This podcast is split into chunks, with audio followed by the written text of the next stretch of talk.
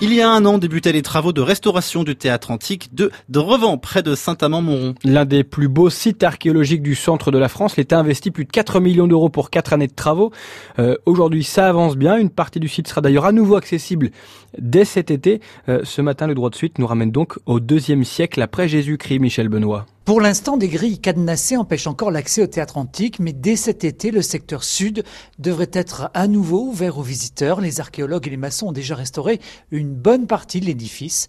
Les murs ont changé de couleur et ont blanchi. Bah, tout simplement, c'est qu'avant, ils étaient couverts par du ciment, donc ça tirait vers les grilles. Victorine Mataouchek, archéologue en charge du chantier. Que là, euh, on est dans un cadre de restauration monument historique avec des standards et qui sont de, justement d'utiliser plutôt la chaux, euh, sachant que le ciment, en fait, euh, est, un, est un, vraiment un puisqu'il empêche le mur de, respirer. Jusqu'ici, l'état des connaissances euh, mentionnait la présence de une à deux, euh, peut-être peut-être trois allez, phases de construction. Et nous, l'étude de ces maçonneries vraiment très détaillée nous en a fait apparaître plus d'une dizaine. Car l'enjeu du chantier est également là, mieux connaître les différents usages du site. On sait que le théâtre remonte au deuxième siècle, mais ensuite, comment le site a-t-il été reconverti? Alors on sait que euh, à partir du 5e, 6e siècle, il y a une réoccupation qui commence à se faire avec différents artisans qui s'installent sous les arches de la façade sud ou dans le bâtiment de Seine.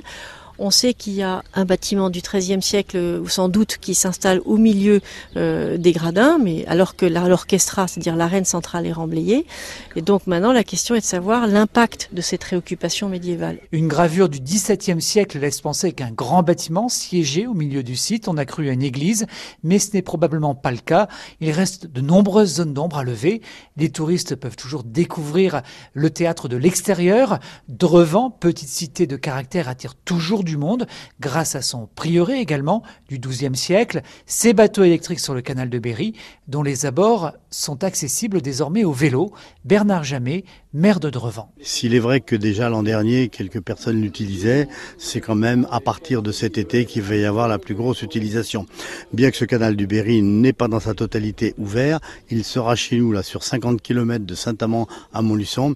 Le reste est à venir dans les 4 ou 5 ans qui viennent pour repartir sur son coin la Réouverture totale du théâtre gallo-romain de Drevant en 2021, mais vous pourrez découvrir le chantier les 14, 15 et 16 juin à l'occasion des journées nationales de l'archéologie.